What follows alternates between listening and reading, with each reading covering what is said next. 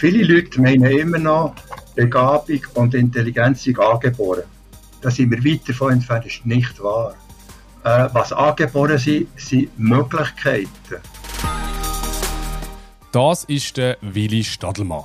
Er ist emeritierter Professor und unter anderem ehemaliger Rektor von der Pädagogischen Hochschule Zentralschweiz und ehemaliger Präsident von der Schweizerischen Konferenz der Rektorinnen und Rektoren von der Pädagogischen Hochschule. Sein Arbeitsschwerpunkt liegt seit Jahrzehnten in der Lernforschung.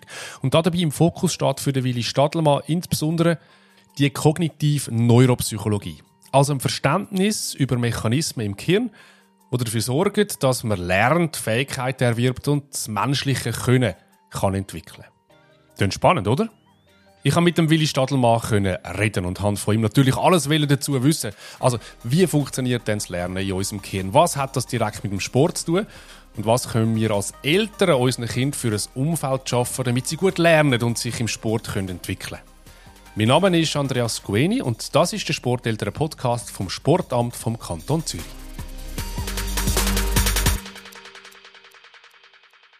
Der Willi Stadelmann sagt, dass Lernen Hirnentwicklung bedeutet und dass Bewegung ein ganz wichtiger Aspekt bei dem Lernprozess ist. In dieser Folge vom Sporteltern Podcast, liebe Sporteltern, steht uns ein spannendes Gespräch mit einem Wissenschaftler bevor, der sich mit Herzblut seinem Thema widmet. Und darum scheint es mir ganz am Anfang wichtig zu verstehen, wo, wann und wieso es Willi Stadelmann beim Thema Neuropsychologie den Ärmel hineingezogen hat. Ich habe sehr früh damit angefangen. Also ich hatte, äh, als ich im Gymnasium war als Schüler, äh, hat man Maturarbeiten gemacht, schon damals, also eine schriftliche Arbeit. Und mich hat schon als, als Kind, als Jugendlicher, hat mich das Hirn fasziniert. Warum ganz genau, weiß ich eigentlich nicht mehr. Aber es hat mich einfach fasziniert.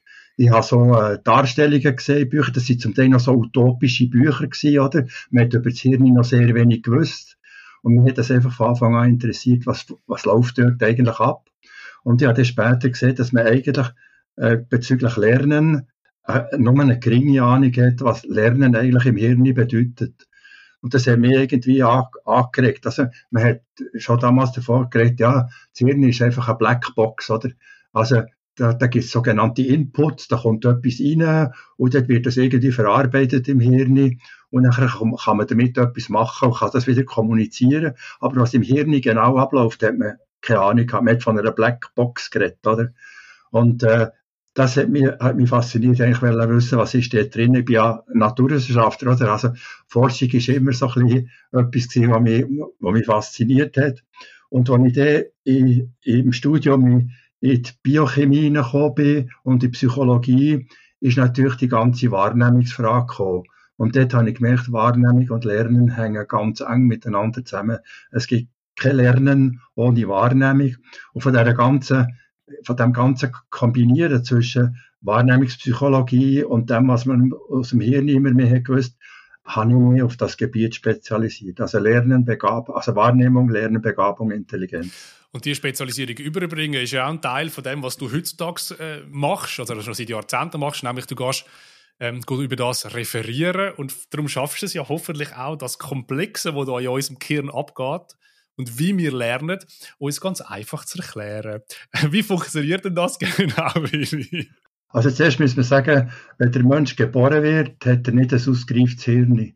Das heisst, äh, das Hirn ist eigentlich in gewissen Belangen, nicht überall, aber gerade in der Motorik oder im Sprachenlernen oder so, ist das Hirn sehr wenig ausgereift bei der Geburt.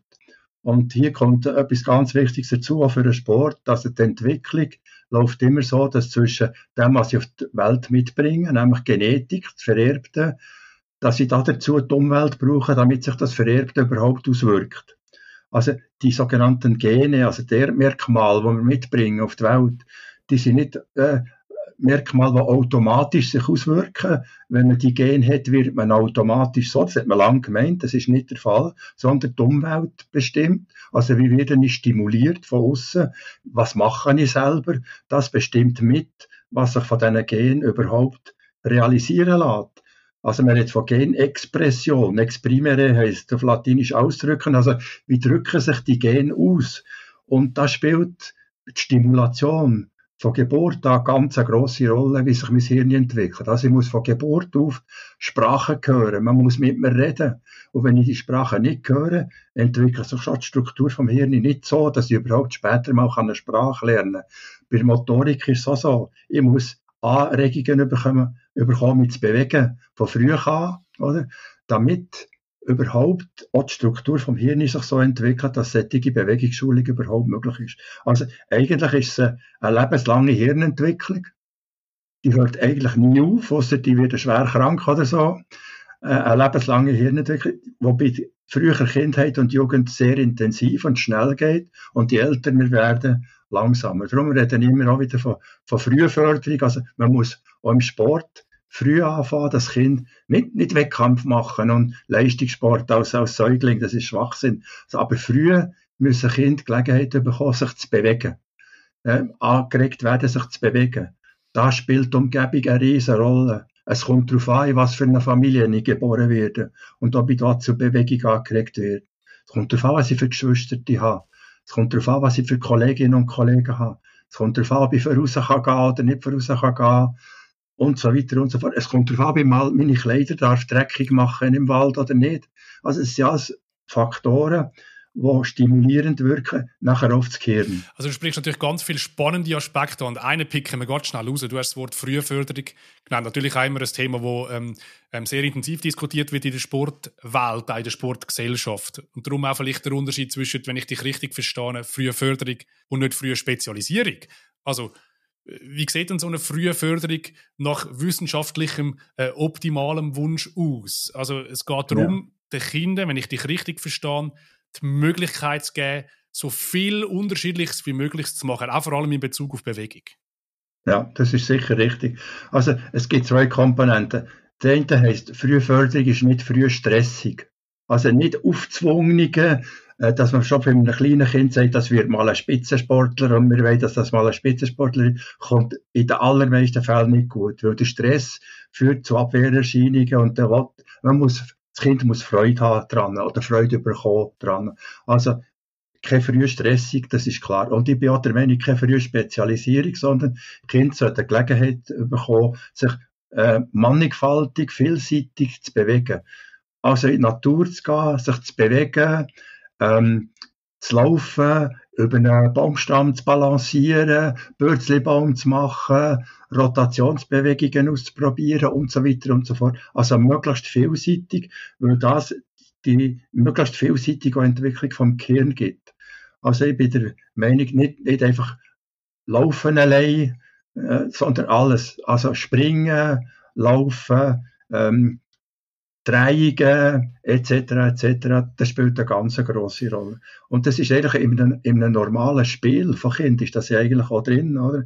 Also wenn Kinder spielen, dass sie ganz, ganz viele Bewegungen machen und das führt zur Stimulation von Hirnentwicklung. Und ich meine, wir können das ja alles aus eigener Erfahrung sagen. Also in dem Sinn, als Kind mag man sich vielleicht noch ein bisschen zurückerinnern, aber auch im Erwachsenenalter, man muss etwas auch ausprobieren. Man kann es lesen, wie es vielleicht funktioniert, aber am Schluss muss man das in die Hand nehmen oder man muss es ausprobieren, ähm, damit man lernt, damit äh, man selber lernt, wie es funktioniert. Also auch das mechanische Ausprobieren jetzt in Bezug auf den Sport, also die Bewegungen nicht nur sehen oder irgendwie lesen, wie man sie machen müssen, sondern eben selber ausprobieren, hat klingt irgendwie logisch, aber du kannst das vielleicht nochmal genauer erklären, einen direkten Impact auf was im Hirn passiert und wie, man, wie ja. sich das Hirn entwickelt. Also Lernen heißt eigentlich tätig sein, etwas selber machen. Sowohl motorisch, aber auch verinnerlicht. Auf das Verinnerlicht, da komme ich dann vielleicht nachher noch, noch schnell zu reden. Das heißt, Lernen geht nicht durch nichts tun. Auf allen Gebieten nicht. Und insbesondere auch in Motorik nicht. Sondern gelernt wird dann, wenn durch Tätigkeiten Hirnstrukturen geschaffen werden, aufgrund von den Erdmerkmalen, die ich mitbringe. Die Erdmerkmale sind nicht so, dass sie sich automatisch äußern, sondern ich muss etwas tun. Also wenn man davon redet, Kinder kommen mit Potenzial auf die Welt. Potenziale heisst Möglichkeiten. Die haben in der Erbfaktoren drin Möglichkeiten. Aber ob sich die Möglichkeiten auswirken, ist eine Frage vom Tun, ist eine Frage vom angeregt werden. Also es ist Tätigkeit, die zentral wichtig ist. Und bei kleinen Kindern ist das die direkte motorische Tätigkeit. Übrigens auch nicht nur bewegen, sondern Bewegung auch spüren, oder? Auch das Gefühl für eine Bewegung bekommen, wie, wie, wie fühlt sich eine Rotation an? Vielleicht, wenn, wenn das Kind kann reden mit den Eltern oder Geschwistern mal darüber reden, du, wie spürst du das? Und wie fühlt sich deine Muskulatur an? Es ist jetzt äh, erwachsen geredet, wenn ich das mache, aber wie, was spürst du dabei? Also die ganze Emotionalität äh, auch von einer Bewegung spielt, spielt eine ganz grosse Rolle. Und das andere, ich, ich sage es noch ganz schnell, das andere, was du erwähnt hast spät, äh, vorhin, Theorie. Wir können zeigen, dass sobald Kinder können reflektieren können, darüber nachdenken, was sie machen, dass auch die, der innerliche Nachvollzug von Bewegungen von ganz grosser Bedeutung ist. Also wir können zeigen, wenn ein Kind, ein Kind oder ein Erwachsener eine Bewegung innerlich nachvollzieht, dass dann die gleichen Hirn Strukturen aktiv sind, wie wenn sie es selber macht. Das ist das, was man heute im Sport ja ausnutzt, oder? Also, dass man verinnerlicht Skifahrer zum Beispiel, äh, Slalomfahrerinnen und Slalomfahrer, die verinnerlicht sich äh, ein Parkour merken, Sie, sie, dürfen auf dem Parkour nicht, sie dürfen auf dem Parkour nicht trainieren, oder? In einem Weltcup-Rennen oder so, sondern sie merken sich, den ganzen Parkour merken sie sich und den innerlich nachvollziehen, auch mit, mit, mit äh, Handbewegungen zum Beispiel nachvollziehen. Und man kann zeigen, die, die noch besser können verinnerlichen können, sind noch die besseren Athleten als die, die es nur in Anführungszeichen äh, äh, gefahren sind. Also die, die Verinnerlichung spielt eine riesige Rolle. Also es braucht beides. Es braucht äußerliche Erfahrungen, auch motorische Erfahrungen und es braucht verinnerlichte emotionelle Erfahrungen. Wer das beherrscht, beides, hat größere Chancen weiterzukommen. Wenn man das nochmal vielleicht schnell ähm, auf die äh, kindliche, frühjugendliche Entwicklung in dem Sinn bezieht. Man sagt ja, es äh, gibt auch den Spruch, was Händchen nicht lernt, lernt Hans nimmer mehr und so. Gibt es dort einen Aspekt, wo du sagst aus der Wissenschaft, ja, gewisse Bewegungsabläufe, wenn es gewisse Sachen eigentlich im Kindheitsalter oder im frühen Jugendalter verpassen, dann ist es fast nicht mehr möglich, eben das Potenzial, du hast das Wort Potenzial verbraucht, wirklich auszuschöpfen. Oder doch, es ist schon möglich, aber also, wie muss ich mir das auch als Eltern vorstellen? Äh, ist der Zug für mein Kind für gewisse Sachen, Sport ist jetzt das große Thema, das wir natürlich besprechen, irgendwann mal abgefahren oder muss ich auch nicht nur Angst haben, weil man kann auch immer noch alles lernen. Wie, was passiert ja. da im Hirn? Also, Wann ist der Zug weg? Also, also ich würde sagen, ich würde die Aussage, was Hänschen nicht lernt, lernt Hans nimmer mehr. Das ist ja interessant, sie waren ja nur Männer früher, oder? Von Gretchen hat niemand geredet, lassen wir das. Also, was Hänschen nicht lernt, lernt Hans nimmer mehr, würde ich in dieser Form nicht bestätigen. Also, es ist nicht einfach vorbei. Aber wir, wir wissen, sowohl aus der Psychologie als auch aus den Neurowissenschaften, es gibt äh, zwei Arten von Phasen in den Kindern. Es gibt sogenannte kritische Phasen und es gibt sogenannte sensible Phasen. Und die unterscheiden sich. Die kritischen Phasen, das sind die, die wirklich nach dem Alles- oder Nichts-Prinzip gehen. Also wenn ich dann zu lange warte, werde ich später kaum mehr können nachholen Also da gibt es effektiv Phasen in der Hirnentwicklung, wo sich wenn man zu lange wartet, das Hirn nachher fehlerhaft entwickelt, wenn, es zu spät ist oder überhaupt nicht mehr entwickelt. Das wäre eine, eine kritische Phase und das wird später zum Teil, kann man das gar nicht mehr rückgängig machen. Also Sehen, Seh Sehvermögen zum Beispiel, äh, Hör, Hörschulung, Hörvermögen muss sehr, sehr früh sein. Und man hat auch gut untersucht Emotionalisierungen, also Emotionalitäten. Sehr früh sollten Kinder äh, Kinder kommen nicht emotional als emotionale Wesen auf die Welt. Die müssen Emotionen auch lernen von der Umgebung, von den Eltern und so weiter und so fort. Also das sind die, das sind die kritischen Phasen. Und dort gehört Motorik eigentlich so nicht dazu. Die sind nicht kritisch, sondern die sind sensibel. Und sensible Phase heisst, es geht nicht einfach verloren, sondern es wird, je älter das Kind wird, desto schwieriger und auf, äh, aufwendiger, damit die noch weiterkommen und damit ich die Entwicklung noch machen kann. Und wenn ich zu lang werde, wird es schwierig. Also ich bin ja nicht der Meinung, das Kind Spitzensportler werden. Ich glaube, da sind wir uns, sind wir uns einig. Wir sehen bei, bei Spitzensportlerinnen und Spitzensportlern, übrigens auch bei, bei Musikerinnen und Musikern, dass es dann eine Möglichkeit gibt, wenn wir sagen, wenn die ersten fünf Jahre bereits intensive Lernprozesse hat gemacht. Das sind die ganz prägenden Prozesse. Der hat eigentlich Grundlagen gelegt. Und das heisst nicht, dass ich später, wenn ich mit 18 anfangen laufen und äh, Langstreckenläufer wird, dass es dann nicht mehr geht. Aber es braucht viel mehr Aufwand und wird viel schwieriger, als wenn ich es früher gemacht habe. Oder bei ganz komplizierten Bewegungen, zum Beispiel äh, in Leichtathletik ist eine von der verrücktesten Bewegungen der Stabhochsprung, oder? Das ist unwahrscheinlich. Und da muss ich verschiedene Bewegungsmuster muss ich aufeinander aufbauen. Und muss früher angefangen haben, da muss ich schon als Kind Rotationen erlebt haben und so weiter und so fort. Also, äh, es ist beim Sport nicht so, dass Hopfen und Malz verloren ist, wenn man nicht frühzeitig etwas gemacht hat, aber die frühe Förderung wirkt sich positiv aus. Wirkt sich übrigens auch psychisch positiv auf, aus auf das Selbstverständnis der Kinder. Aber dann nehme ich eine ganz wichtige ähm, Message eigentlich auch mit, aus der Perspektive Eltern. Eigentlich fast unabhängig vom Alter. Aber ich sollte eigentlich auch schauen, dass mein Kind immer ein eine Bandbreite von verschiedenen Aspekten, verschiedenen Stimuli ähm, überkommt und Möglichkeiten hat, eben beispielsweise sich zu bewegen, um die Potenziale in dem Sinne auch zu entdecken. Und das ist nicht, wenn ich es mit fünf verpasst habe, die Paletten in dem Sinne zu bieten, dem vorbei, sondern es ist auch spannend, jetzt äh, Jugendliche, Nachwuchstalent, ähm, dass die sich ein bisschen können breit, mit einem breiten Blickwinkel auch in die Bewegungsabläufe, in verschiedene Aspekte vom Sport in dem Sinne immer wieder reingeben weil das fördert, das fördert ähm, das Hirn, die Entwicklung vom Hirn und unter Umständen entdeckt man auch ein Potenzial, das man vielleicht früher nicht entdeckt hat. Kann man das so ein bisschen so zusammenfassen? Das kann man genau, das kann man sehr gut so sagen.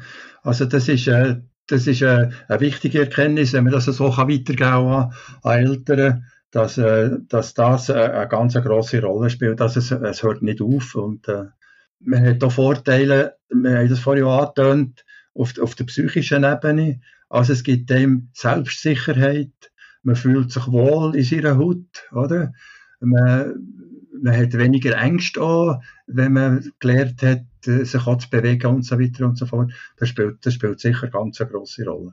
Du hast das Verinnerlichen vor auch als ein sehr schönes Beispiel, im, beispielsweise im Skisport, im, im Slalombereich, wo man all die, wenn man selber nicht in dem Sinn Skifahrerin oder Skifahrer ist, aus dem Fernsehen sehr gut kennt, wo es immer auch noch lustige Bilder gibt, wie es da die, die Kurven vorgeben.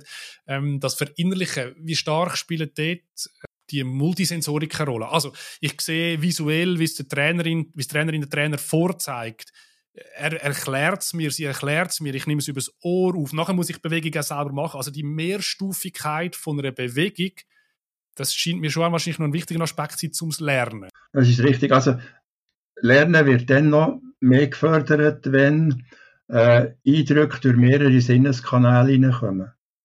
Also etwas sehen, hören, spüren bringt mehr Lernmöglichkeiten als etwas nur hören. Oder? Also das äh, spielt eine ganz große Rolle. Und so baut man übrigens auch Trainings auf, oder? Also, dass man etwas sieht von einem Vorbild, dass man es selber macht, dass man es selber spürt und dass man es nachher reflektiert, auch mit dem Trainer und mit anderen reflektiert und wie fühlt sich das an und wie kann ich das, wie kann ich das weiterführen, wie kann ich das verändern, wie kann ich das weitermachen. Also das spielt eine ganz große Rolle. Also man sollte möglichst nicht eindimensional von der Sinneskanal her schaffen, sondern mehrdimensional schaffen und äh, breite Inputs können geben. Und vielleicht noch zum Erkennen von Potenzial, das hängt miteinander zusammen. Man, einem Kleinkind, das geboren ist, geboren worden ist, frisch, sieht man Potenzial nicht an.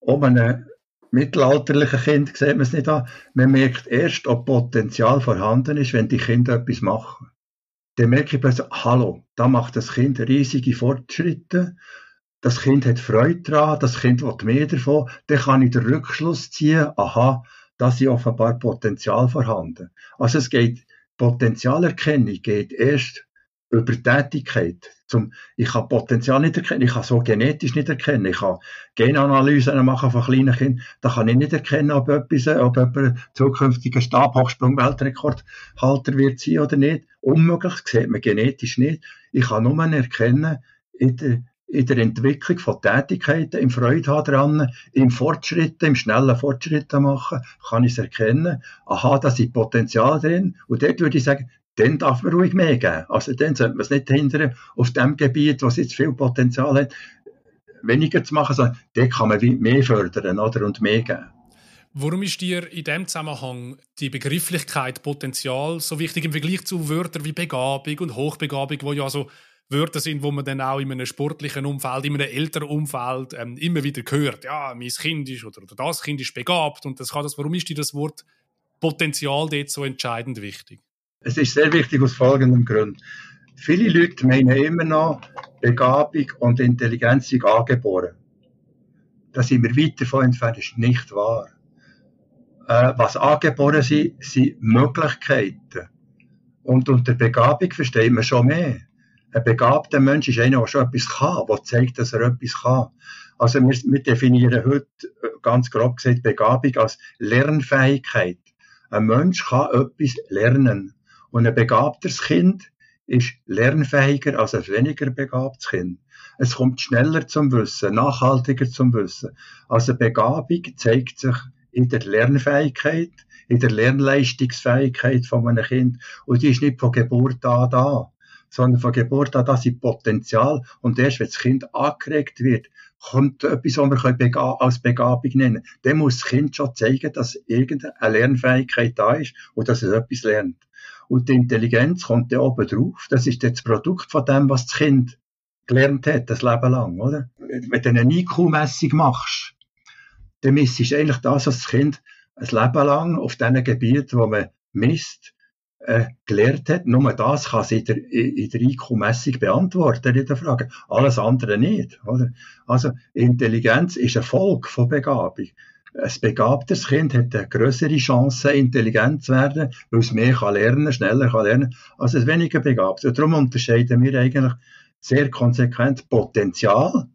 Das ist der Kann-Möglichkeiten, das hat man so mal genannt. Also Möglichkeiten, vielleicht einmal etwas zu können. Und Begabung ist die Umsetzung davon schon, dass ich etwas lerne aufgrund von diesem Potenzial und die Intelligenz ist das Produkt daraus, oder? Und wenn man davon ausgeht, dass ein Kind, ein Jugendlicher, ehrlicherweise auch wir Erwachsenen auch tendenziell das gerne machen, was man gut könnte, ist der Umkehrschluss Potenzial erkennen, das fördern, immer mit, dem, mit der Prämisse, dass äh, ein Kind das auch gerne macht und daraus entsteht bis zu einem gewissen Grad eine Begabung, allenfalls eine Intelligenz in dem Tun, also eine Intelligenz für Stabhochspringen oder für, für andere Sportarten. Ja, oder, oder im Fußball im Fußball eine Spielintelligenz oder eine Strategie oder so, das gehört, das gehört auch dazu, ja. Also die Intelligenz ist äh, nicht einfach da, sondern die Intelligenz, ich sage es mal äh, klar, die Intelligenz ist ein Folge vom Lernen. Lernen macht intelligent, oder? Also es wird niemand intelligent geboren, oder? Niemand. Es wird auch niemand begabt geboren. Wir werden mit Potenzial geboren und die Umgebung und unsere Tätigkeit bestimmt dann nachher, ob wir begabt oder intelligent werden. Also es bringt uns ja in dem Sinne zu einer auch ganz sehr spannenden grundsätzlichen Frage im Kontext auch von dem Podcast von der Sporteltern Willi. Und natürlich würde ich mir wünschen, dass du uns jetzt genau die äh, praktikabelsten Tipps aus dieser ganzen Wissenschaft gibst. Äh, Im Sinne von, was für ein Umfeld müssen wir unseren Kind, unseren jugendlichen Kind, ähm, unser Nachwuchstalent dann bieten, dass sie sich eben optimal aus dem Potenzial heraus in die Begabung, in eine Intelligenz können entwickeln Kannst du das irgendwie nochmal wie zusammenfassend umschreiben aus, aus, aus deiner wissenschaftlichen Perspektive? Was brauchen die jugendlichen Talente? Es braucht eine möglichst vielseitige, anregende, anregende Umwelt auf den verschiedensten Gebieten. Im Sport haben wir schon gesagt, am Kind Gelegenheit geben, möglichst viel auszuprobieren. Nicht von Anfang an sich zu konzentrieren auf etwas, weil ich merke erst, wenn das Kind ausprobiert, ob es für die betreffende Sportart Potenzial hat. Und wenn es die Sportart nie hat können machen, kann man noch nicht erkennen, ob es da Potenzial hat. Darum bin ich eigentlich dafür, dafür auch in der Schule, im Schulsport, möglichst vielseitig, möglichst viel machen, oder? Und man kann erst erkennen, wo Potenzial sind, wenn die Kinder und Jugendlichen Gelegenheit haben, vielseitig tätig zu sein. Und dann merken wir, aha, das ist es jetzt, oder? Und ist die Erkenntnis aber auch innerhalb von einer Sportart, von einer Art und Weise, wie man ein Training gestaltet, wie man mit einem Individuum, nämlich mit so einem Talent auch umgeht, ähm, wertvoll. Also, ja. wenn ich sehe, wie nimmt das Kind, der Jugendliche, vielleicht Inputs auch auf, dann kann ich vielleicht die Trainings auch wertvoller für das entsprechende Talent gestalten. Kann man das ja. auch so ableiten? Ja, also ich, würd, ich, ich bin jetzt nicht Sporttrainer, aber ich würde sagen, eine gewisse, auch bei einem spezialisierten Sportler, gewisse Vielseitigkeit nicht weggelassen. Früher hat man von Ausgleichssportarten geredet. Vielleicht machst du dich da noch, noch erinnern, oder? Es muss nicht eine Ausgleichssportart sein, aber ich finde, man sollte nicht stur auf einem Gebiet etwas sein, sondern andere Sachen auch noch machen. Also beispielsweise, bei Stab, jetzt wieder beim Stabhochsprung, das ist ja gut untersucht, da gibt es viele Stabhochspringerinnen, vor allem, die waren früher Kunstturnerinnen gewesen. Und haben nachher gemerkt, das ist ja eine Fähigkeit, die ich hervorragend kann brauchen kann. Und die, die springen Weltrekord jetzt, oder? Also, auch die, wenn sie nie Gelegenheit hätten gehabt, dass jemand gesagt hätte, du komm, probier's doch mal noch mit dem, dann wären die nicht dorthin gekommen. Also, ich finde noch, dass man eine Vielseitigkeit von Bewegungen sollte beibehalten, auch als, als spezialisierte Sportler, als spezialisierte Sportlerin. Jetzt kommen wir auch zur Diskussion von immer wieder neuen Reizsätzen, andere Reizsätzen, um auch wieder den Körper und das Gehirn in dem Sinn weiterentwickeln. Das würde das unterstreichen. Ja, innerhalb genau. von einem normalen Training, von einer normalen Karriere, innerhalb von einer Sportart. Ja, finde ich auch. Finde ich auch, ja.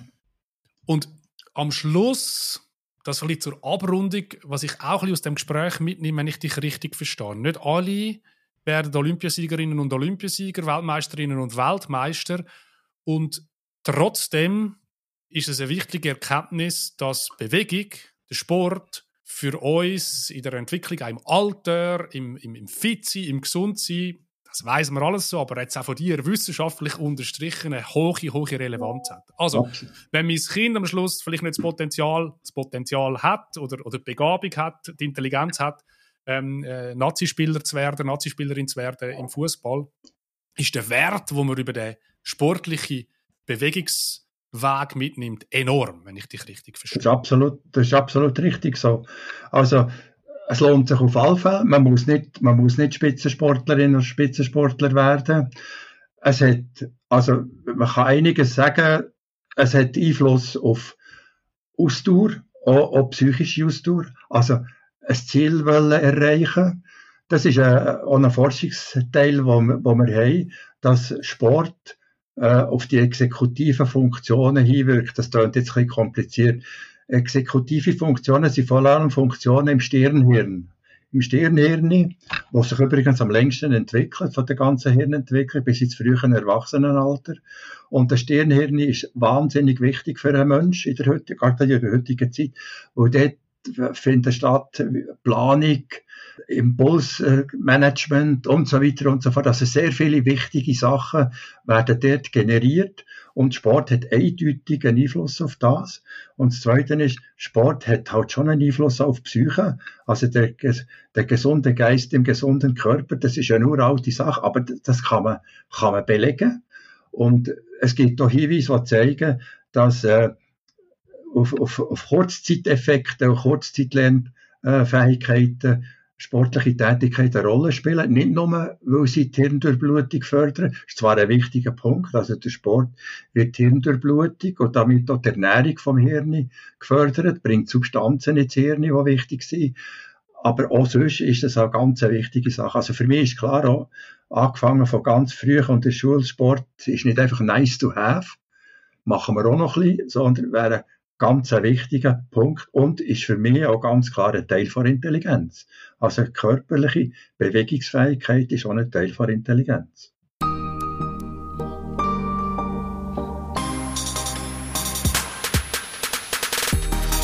Das ist die sechste Ausgabe vom Sporteltern Podcast mit einem Interview mit dem emeritierten Professor Willi Stadelmann. Wir hoffen, das hat auch für Sie ein paar spannende Aspekte drin gehabt.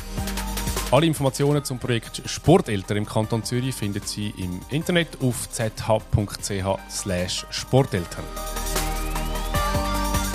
Der Sporteltern Podcast ist ein Produkt vom Sportamt vom Kanton Zürich. Mein Name ist Andreas Gueg.